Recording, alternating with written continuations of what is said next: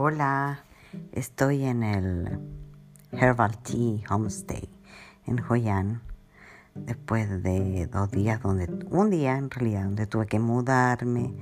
Y son las cosas que suceden en los homestay que son como casas de huéspedes. En Vietnam eh, donde se supone que uno está como en un ambiente más casero.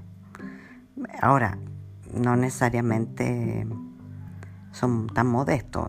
La habitación esta parece de un hotel, te hacen el aseo, te dan desayuno, aquí hay piscina, por ejemplo.